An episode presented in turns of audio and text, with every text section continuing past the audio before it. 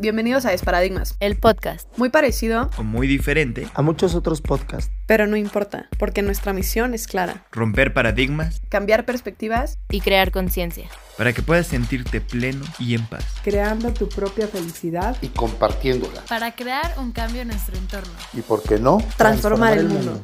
Estamos tan acostumbrados a escuchar historias de éxito de personas famosas con dinero y logros extraordinarios que se nos olvida que cada una de nuestras historias también es una historia de éxito. Estamos listos para empezar y romper muchos paradigmas. Hola a todos y a todas, les doy la bienvenida a este nuevo episodio del podcast de Desparadigmas y antes de empezar me gustaría preguntarles y que se imaginaran cómo serían nuestras vidas si desde pequeños, más allá de enseñarnos matemáticas, gramática, historia, etcétera, nos enseñaran a desarrollar la empatía, diferentes habilidades, nos ayudaran a darnos cuenta de todo nuestro potencial y nos guiaran para creer en nosotros mismos, a entender nuestra mente y nuestras emociones. Y sobre todo, cómo cambiaría el mundo si en lugar de hacer que cada uno de nosotras y nosotras como niños y niñas y adolescentes se adaptara a un modelo rígido de educación y a una escuela, la educación y las escuelas se adaptaran a nosotros y pudiera responder a la diversidad de las necesidades de todos, integrando las culturas, las comunidades y sobre todo las diferentes formas de pensar.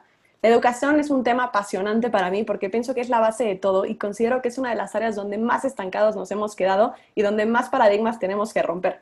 Por eso en este episodio nos enfocaremos en transformar los viejos paradigmas limitantes acerca de la educación, el por qué es tan necesaria la educación inclusiva y cómo la educación no se reduce a las escuelas. La educación es un proceso de la vida y seas quien seas, sea estudiante, maestro, papá o mamá, o cualquier persona que pienses que la educación nada tiene que ver contigo, seguro este episodio será muy interesante para también poder comprender cómo podemos seguir creciendo y aprendiendo aún sin estar en una escuela y cómo podemos entender nuestro cerebro y la relación con nuestras emociones, pensamientos y acciones. Así es que le doy la bienvenida a nuestro invitado de hoy. Él es Alfonso García Williams, quien es el actual director del Colegio Merici, que también es mi escuela de toda la vida, él estudió pedagogía y más adelante una maestría en educación y a lo largo de toda su trayectoria ha implementado la transformación de los modelos educativos en diversas escuelas y ha desarrollado recursos y talleres sobre educación inclusiva y liderazgo pedagógico que ha impartido por toda América y Europa y me da muchísimo gusto que nos acompañe hoy justamente para transformar muchos de los paradigmas que nos han limitado por siglos en cuanto a este tema se refiere.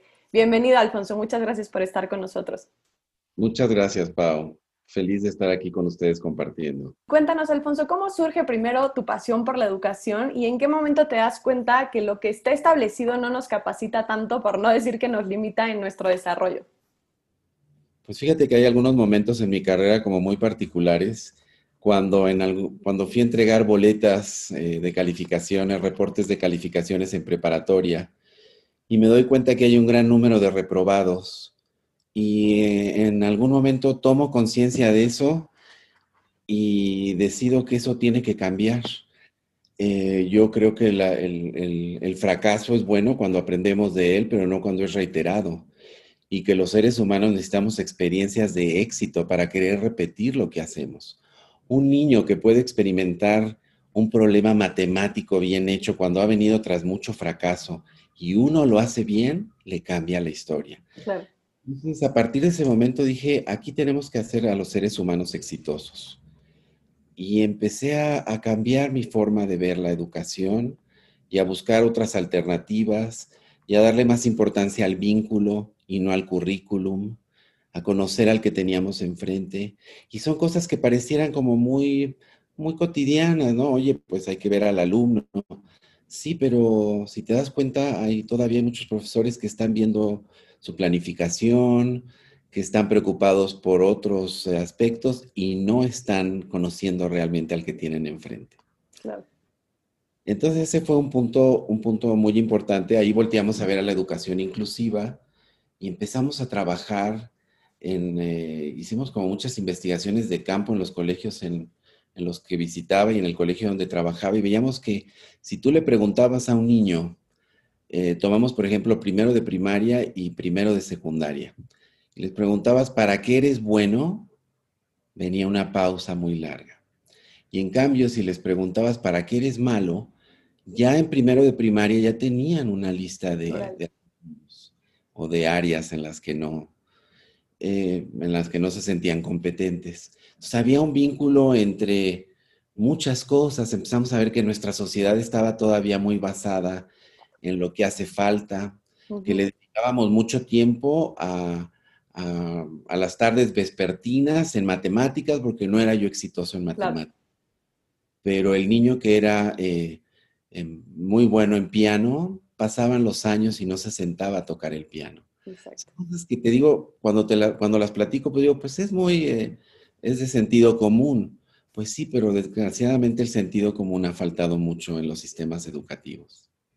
Claro, y es falta de, digo, es parte de llevar el sentido común a la práctica común y aquí algo que, que me interesó mucho es como la parte de, enfocarnos tanto en el fracaso, ¿no? Justo el otro día estaba viendo un video que decía que en cierta escuela de otro país, en vez de ponerle una calificación reprobatoria, nada más le, le ponían not yet, ¿no? Todavía no estás ahí. Y, y, era, o sea, es cañón cómo cambia el concepto y cómo él cambia el paradigma, sobre todo del niño, o sea, muchos de los paradigmas se forman cuando estamos de niños, ¿no? Y se forman por estas personas de influencia que son nuestros papás, que son nuestros maestros, y luego los maestros, los padres un poquito más, ¿no? Pero los maestros no se dan cuenta del impacto y la influencia que tienen una, sola palabra, ¿no? Una sola calificación que le pongan al niño, lo que impacta en su vida, ¿no? Si le pones un cero y le dices, tú no eres bueno para matemáticas, puff, o sea, puede vivir toda su vida pensando que no lo es y aunque quiera dedicarse a algo eh, que tenga que ver con matemáticas, ni siquiera lo intenta porque ya trae ese paradigma, ¿no? Entonces, para mí es muy importante esto que tocas del, del fracaso, sobre todo porque también nuestra cultura todo el tiempo nos está achacando para lo que somos malos y no nos deja el tiempo para darnos cuenta y enfocarnos en lo que somos buenos, que eso nos puede potencializar mucho más, ¿no?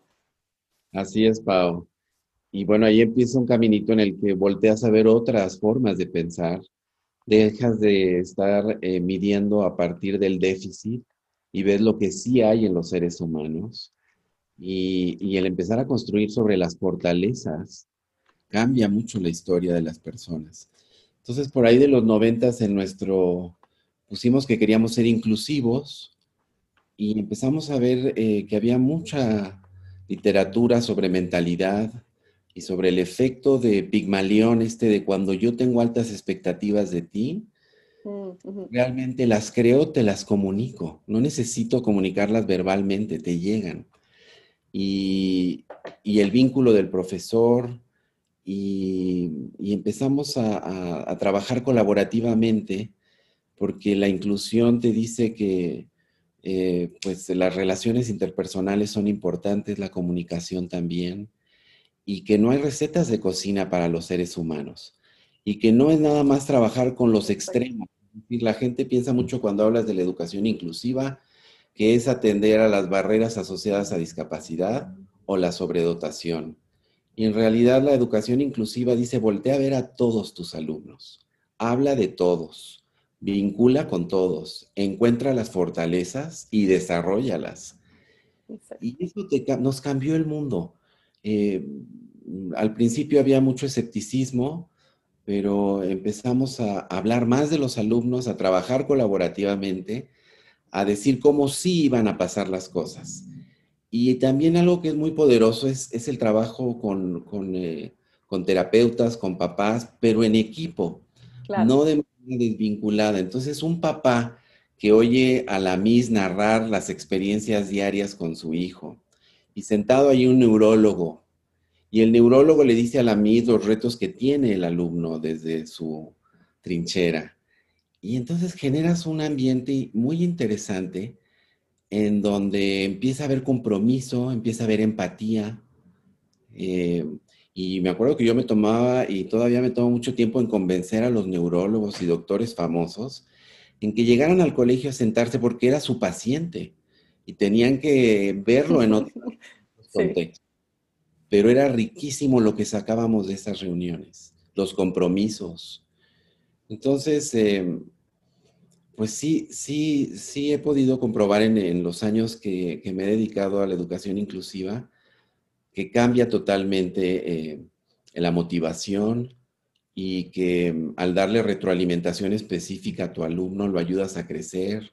Cambiamos el concepto de evaluación, quitarle tanto peso a las calificaciones y darle peso al en dónde estoy en mi proceso de aprendizaje, qué falló, qué pude haber hecho mejor. Em, también parece muy sencillo, pero seguimos evaluando de una manera que juzga, pareciera ser final, cuando que la evaluación es un proceso para mejorar. Entonces, pues son, es, son varias cositas virtuosas.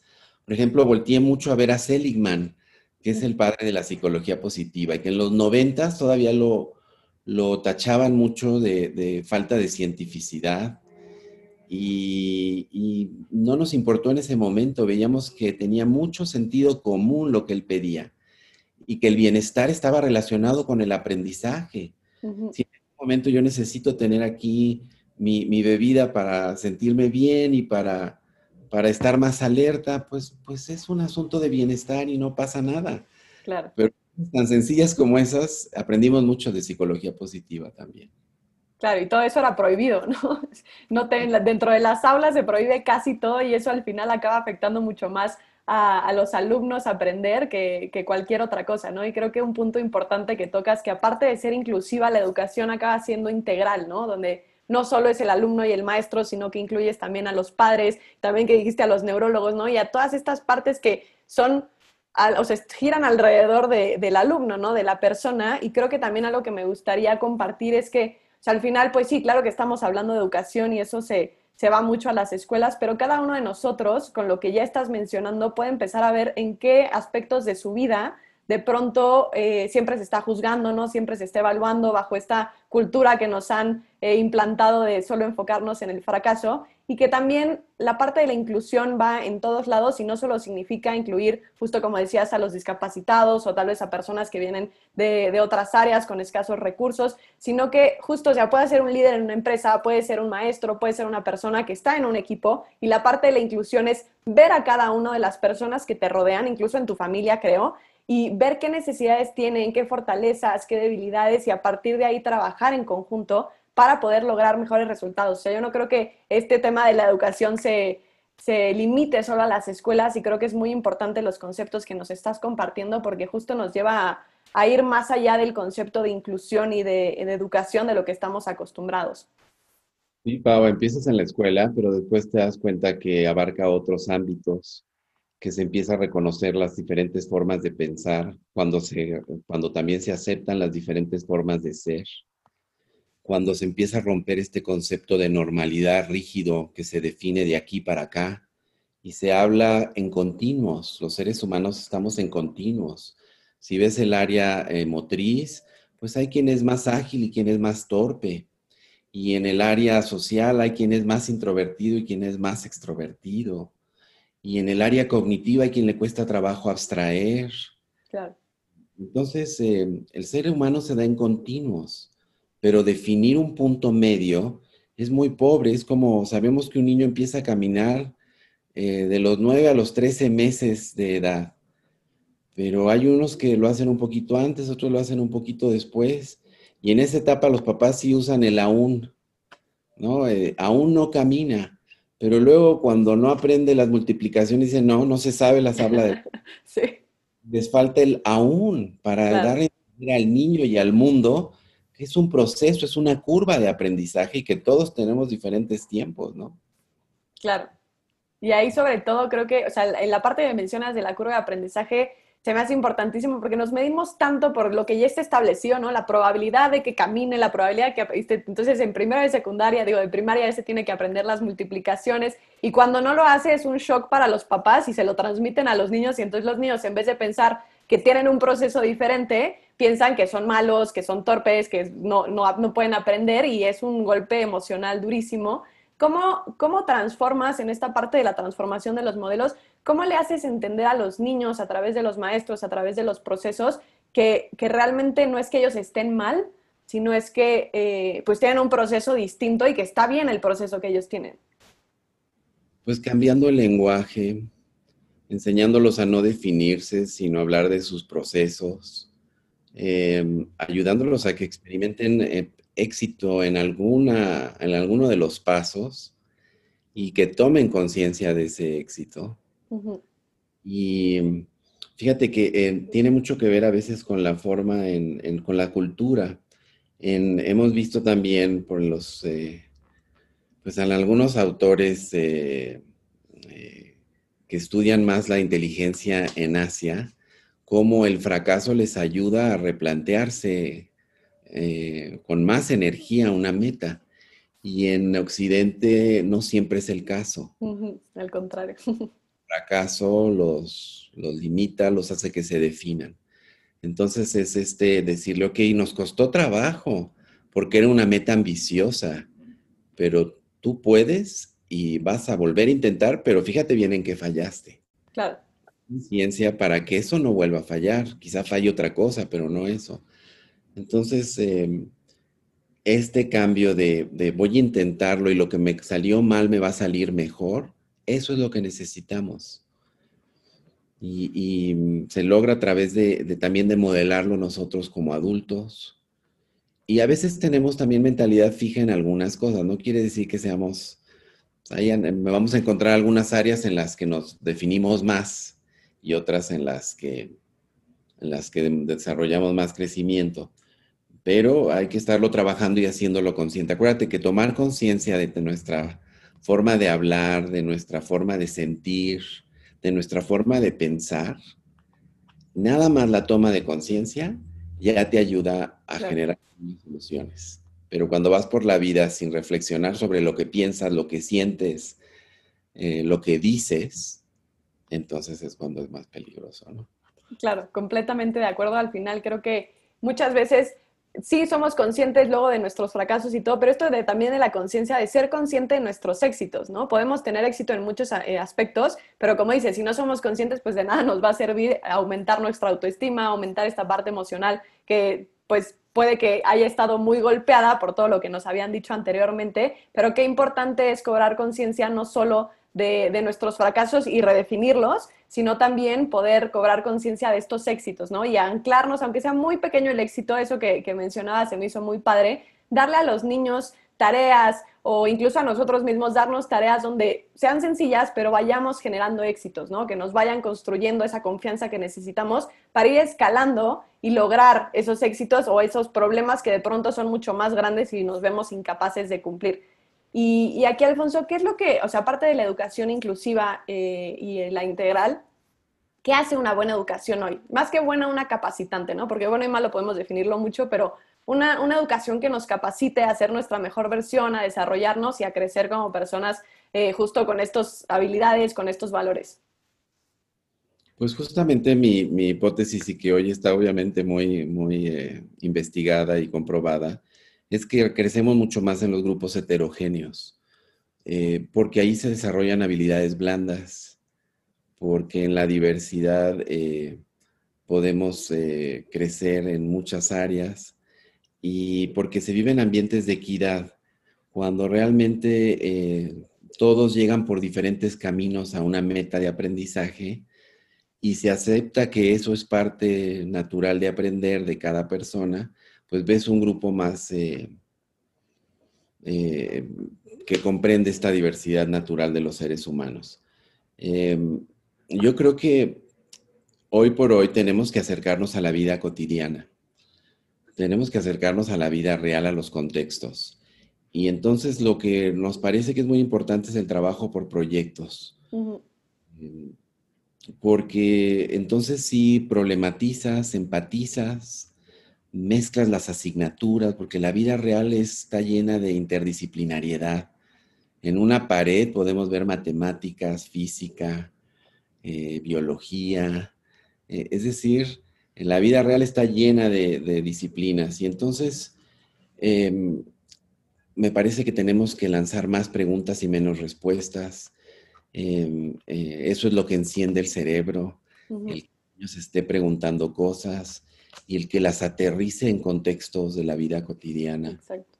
El reto de los profesores, el poder flexibilizar su programa, siempre con la meta educativa en, muy clara, porque si no también nos perdemos en, hacer cosas, en mucha activities que no, no nos lleva a una meta educativa. Tenemos que tener muy claro el aprendizaje que buscamos y después sí generar proyectos donde aprendan a trabajar en equipo, a expresar opiniones, a lograr consensos, a negociar, a hacer un producto, a crear algo. Si no nos enseñamos a crear, nos vamos a quedar cortos para lo que viene.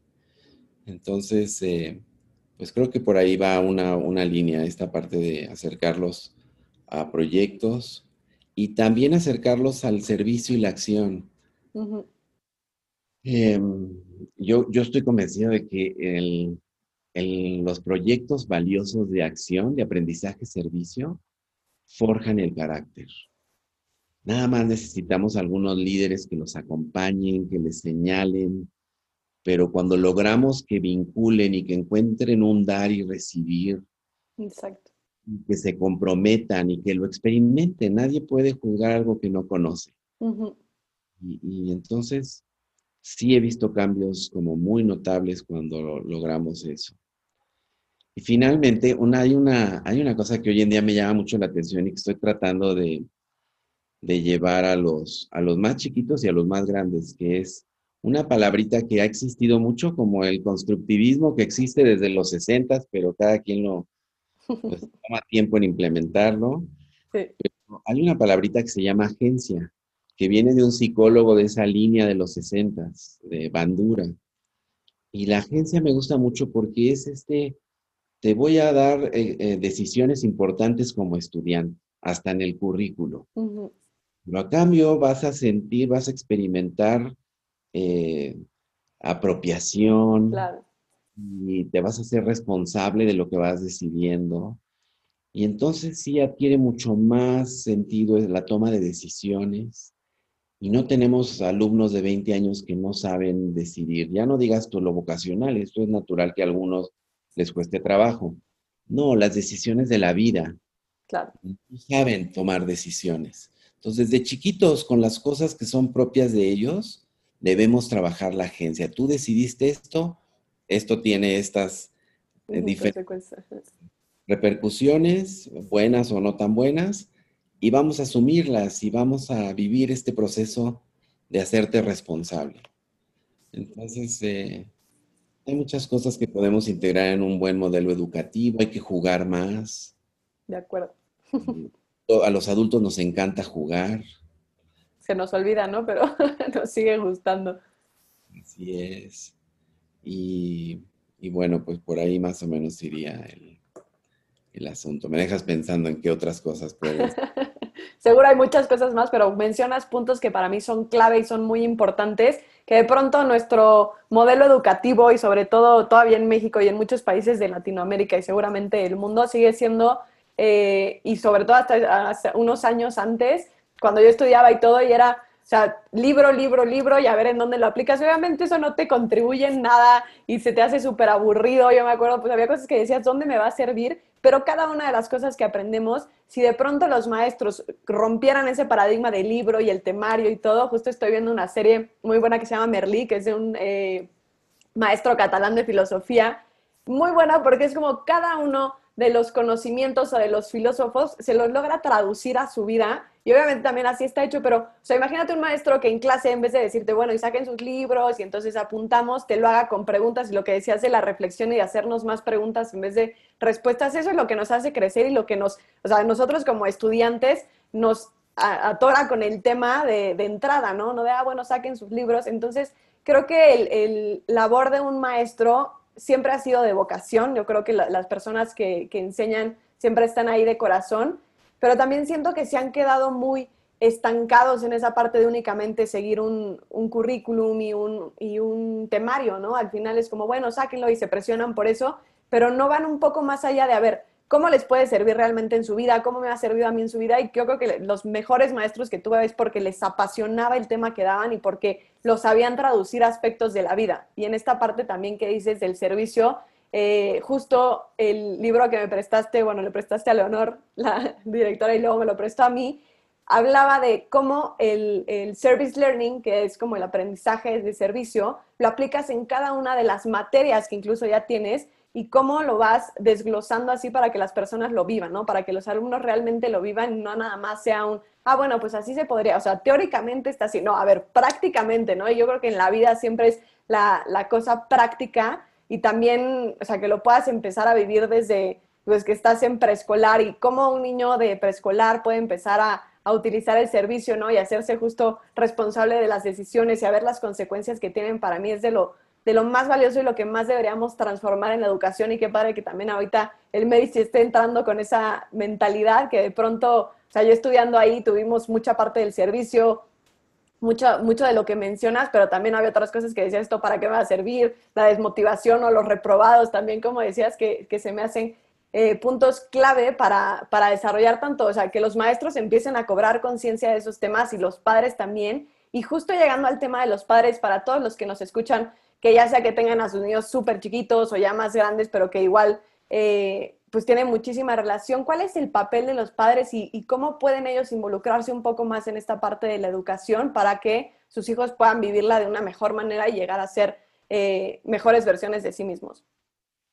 Pues los padres son nuestros aliados y nos, nos enseñan a descubrir otras facetas de nuestros alumnos. Y cuando, cuando hacemos bien nuestro trabajo, pues tenemos que conocer bien a nuestros alumnos, pero complementarlo con lo que los padres nos dan. Y yo considero que eh, el sentarnos a hablar de sus hijos es algo que debemos de hacer de manera cotidiana, romper con esto de voy al colegio para que me den los reportes de conducta, hablar de las carencias, ¿no? De las, ya sabes, de los déficits. No, nos vamos a sentar para hablar de tu hijo de manera productiva, para ponernos metas a corto plazo, para entender sus conductas y si no las entendemos, para preguntarnos por qué las tiene. Como maestros hoy tenemos que ver debajo del iceberg, no podemos decir es flojo. Eso es en otro siglo. Tenemos que ver por qué es flojo, qué falta, si es que realmente es flojo, eh, qué falta en su motivación, qué tenemos que hacer para que, para que cambie su actitud al aprendizaje. ¿no? mencionaste algo muy importante al principio, que es la parte socioemocional. Eh, es una plataforma que tenemos que trabajar juntos los adultos, papás y escuela y modelarla también. Tenemos que empezar con nosotros, no es algo que puedas enseñar a nivel cognitivo. Tenemos que, modelarla en que tenemos el autocontrol, que también somos seres humanos, pero que hemos avanzado en, ver cómo, cómo manejamos nuestras emociones, cuáles experimentamos, qué nos bota la tapa y ayudar a nuestros alumnos, corregular con ellos. Oye, a ver, ¿por qué te está pasando esto? Respira, eh, es decir, eh, los, adultos tenemos que hoy meternos bien en el tema de socioemocional, no dejarlo a una profesora que lo enseñe, ¿no? Y que, cubra los grupos, no. Es trabajo de quien es educador, conocer bien las teorías de inteligencia emocional que existen y procesarlas colaborativamente, modelarlas y, ayudar a corregular a los alumnos. Entonces, también ahí en los, los papás tenemos mucho, mucho trabajo que hacer. Y hay un autor que siempre cito porque dice que, está muy bien que los colegios hagamos las tres R's normales de, o tradicionales de lectura, aritmética y, escritura, ¿no? Por inglés, este señor se llama Daniel Siegel. y, dice que hay que hacer también las, las R's del, presente, que son eh, relationships, resilience, y reflection, ¿no? Resiliencia, relaciones interpersonales y reflexión. Entonces, bueno, pues eh, con los papás hay que trabajar estrechamente y hay que hablar de sus hijos y hay que cambiar el discurso a, metas, a, descubrir talentos, a encontrar oportunidades juntos. Y en esta parte del proceso con los papás, Alfonso, ¿cómo le haces para involucrarlos realmente? Porque siento que muchas veces está todavía como ese rechazo, esa, eh, como todavía no quieren involucrarse tanto, piensan que no es tan importante. Yo creo que va por ahí, ¿no? No es que no les importe, pero dicen, bueno, yo los mando a la escuela y entonces ahí que resuelvan las cosas cuando es un problema que justo, digo, una situación que es integral. Entonces, ¿cómo les cambias eh, toda esta mentalidad que tienen de, bueno, yo, nosotros no nos involucramos y los motivas a que no solo vayan eh, para ver qué están fallando sus hijos o cuando tienen problemas de conducta, sino que también vayan eh, para hablar ¿no? de cómo van avanzando, de cuáles son las metas y cambiarles también la mentalidad de que sus hijos no son malos, ¿no? de que no, no tienen este déficit de aprendizaje, sino que simplemente tienen procesos distintos. Mira, yo creo que abriendo, abriendo las puertas, abriendo el diálogo, viendo que, que nos interesa realmente su hijo, un papá que, le, que realmente ve interés y conocimiento de su hijo, difícilmente te cierra las puertas de, pues de su corazón y, y, algunos nos cuestan más trabajo que otros, pero em, cuando el interés es genuino, las expectativas altas, el deseo de luchar un alumno, es raro que el papá no se involucre.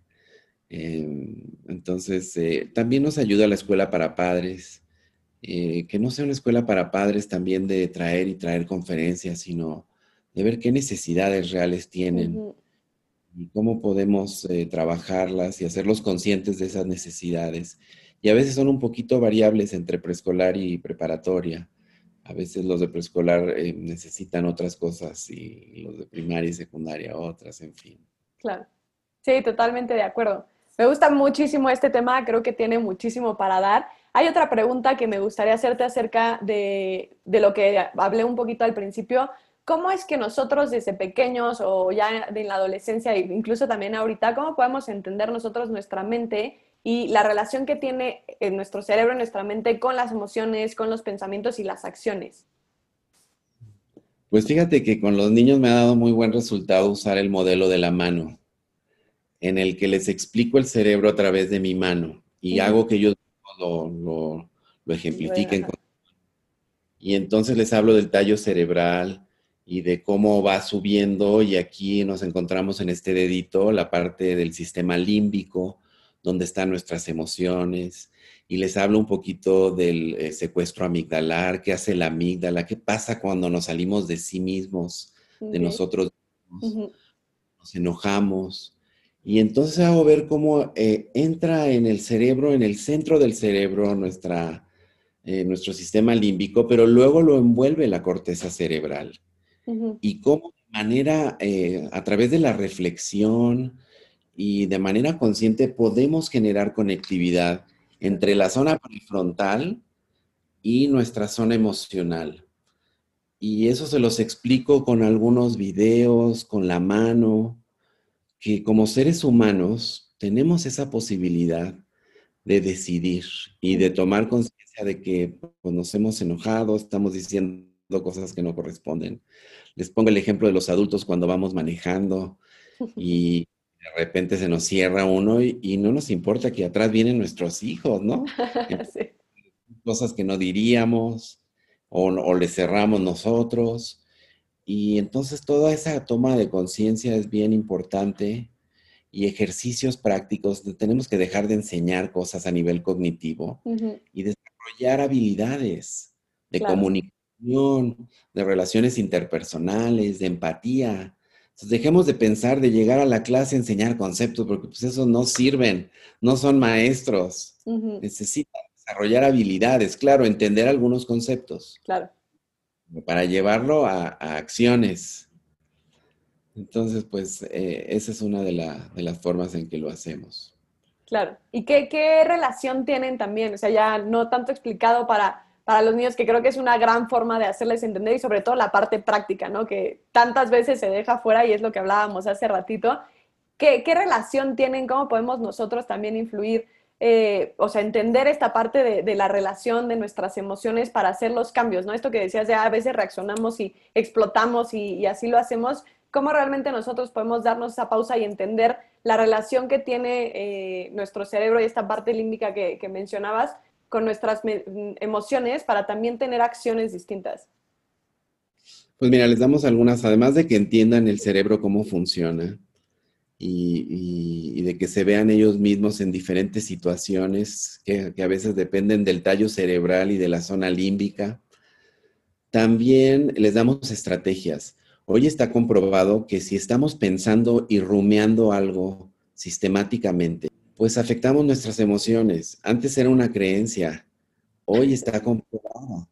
Entonces, eh, el, empezar bien el día, sin correr, el llegar en la noche y tener pensamientos o rezar, dependiendo de las creencias de cada familia, o preguntar qué fue, eh, como les digo, las tres Ws, Ws, ¿no? What went well today? bueno este día? Yo les digo a los papás que podemos tener todos mucho trabajo y vidas muy complejas, pero que tenemos que iniciar bien el día con buen humor y dándoles espacio, no llevando a nuestros hijos como papalotes rápido corriendo a otro. Y también cerrar el día con cosas positivas, tener un espacio en donde se carguen todos los eh, dispositivos electrónicos y ya no, no formen parte de sus habitaciones. y, y que haya este cierre del día. No les pido mucho, pero hay veces que no lo logramos. Hay papás que no lo logran el cierre, andan muy ocupados.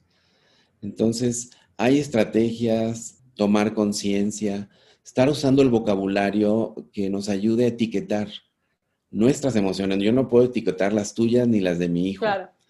pero sí enseñarle a que piense sobre las palabras que use, porque el etiquetar nuestras emociones nos ayuda a entenderlas y luego a manejarlas.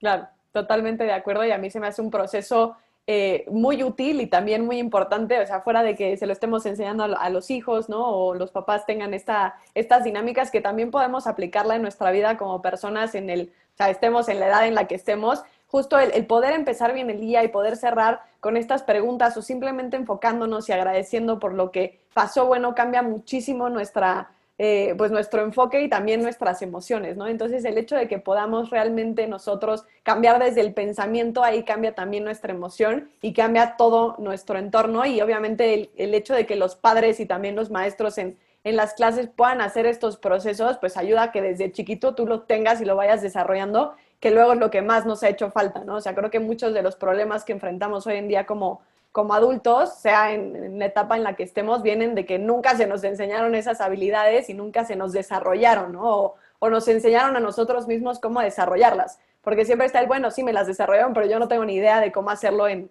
en mí, ni cómo desarrollar nuevas habilidades, que creo que es a lo que eh, estamos transformándonos ya. Ya creo que ya hay muchas escuelas, muchas personas como tú que ya lo están ejerciendo de esa forma y, qué mejor que a través de, este tipo de podcast puedan conocer esos nuevos modelos y no quedarse con el viejo paradigma. Yo creo que o sea, este tipo de episodios les sirven tanto a maestros de decir, ah, bueno, ahorita me pongo las pilas y realmente, o sea, por esta pasión que tengo por enseñar y sobre todo creo que también es esta parte de transformar vidas, ¿no? Y transformar personitas que están ahí, que digan, ¿cómo le voy a hacer para transformar? Y, y que muchas veces se den cuenta que, que justo esas palabras y ese ánimo que te dan y el conocerlo y el poder desarrollarlo puede influir muchísimo en su vida, pero por el resto de su vida, ¿no? Entonces, que tengan esa motivación los maestros, que los papás se den cuenta que son claves también eh, como dentro del sistema educativo y que puedan empezar a ejercer este tipo de prácticas tanto en su vida como para sus niños. Y creo que para cada uno de nosotros, si no somos maestros, estudiantes o papás, que, que, podamos realmente empezar a aplicar estas técnicas y ver que la educación, como decías, es un proceso constante y cómo aplico eh, estos conceptos que aunque están enfocados en escuelas y niños, papás y maestros, que los pueda eh, desglosar para aplicar en mi vida, que creo que para mí eso es lo más importante, ¿no? Creo que cada uno de los episodios que buscamos eh, dar en, Desparadigmas siempre son con el fin de que a ti como persona te sirvan para crear más felicidad, más plenitud y más conciencia en tu vida. Y el punto de poder desglosar todos estos conocimientos y nuevas estrategias que nos compartes hoy se me hace clave y, pues bueno, yo te agradezco muchísimo que te hayas tomado el tiempo de poder compartir todo esto con nosotros, sobre todo basado en esa gran experiencia que ya tienes y que ya te ha funcionado y ya no son nada más teorías de, ay, bueno, yo sí creo que esto podría funcionar, sino que ya lo has probado, ¿no? Que creo que para muchos eso es muy, muy importante. Y, y nada más pedirte si puedes cerrar con algo que digas esto eh, para todos los que nos escuchan, sean papás, maestros, alumnos o no tengan nada que ver con, la parte educacional, que, cierres con, algún consejo o con alguna otra herramienta para ellos. Es bien importante que tomemos conciencia que eh, las conductas las podemos de alguna manera regular, las conductas de, los niños y de los estudiantes, pero las emociones eh, las podemos apoyar, las podemos corregular eh, pero las debemos respetar. Es decir, eh, me cuesta trabajo a veces que los papás entiendan que el miedo de un niño de cinco años ya no lo pueden entender ellos. Nunca juzguemos las emociones que los niños nos expresan. Más bien ayudémosles a reflexionar sobre ellas, acompañémosles, pero no las juzguemos. Y nada, te dejo con un, libro que me gustó mucho de eh, reciente, que se llama Permission to Feel me ha gustado mucho porque aunque sigue la línea de inteligencia emocional, trae conceptos nuevos y, y novedosos que vale la pena explorar. Qué padre. Sin duda lo voy a leer y también lo recomendamos para todos los que nos escuchan. De nuevo, te agradezco, Alfonso, y también invito a todos los que nos están escuchando hoy a escuchar los demás episodios que ya tenemos en Desparadigmas, que sin duda cada tema eh, abarca algo diferente, pero todos son para crear más conciencia, crear más plenitud. Entonces, los invito y las invito a todos y a todas a escucharlo. Y eh, nos vemos la próxima semana con un nuevo episodio. Muchas gracias, Alfonso. Gracias, Pablo. Disfruté mucho. Igualmente. Muchas gracias por acompañarnos y escucharnos en un episodio más de Desparadigmas el podcast. Queremos invitarlos a seguirnos en redes como Desparadigmas, ya sea en Instagram, Facebook, LinkedIn o nuestra página de internet, donde podrán encontrar mucho más contenido acerca de estos temas y más herramientas de cómo poder crear más felicidad para nosotros y para los demás. Espero que les haya gustado.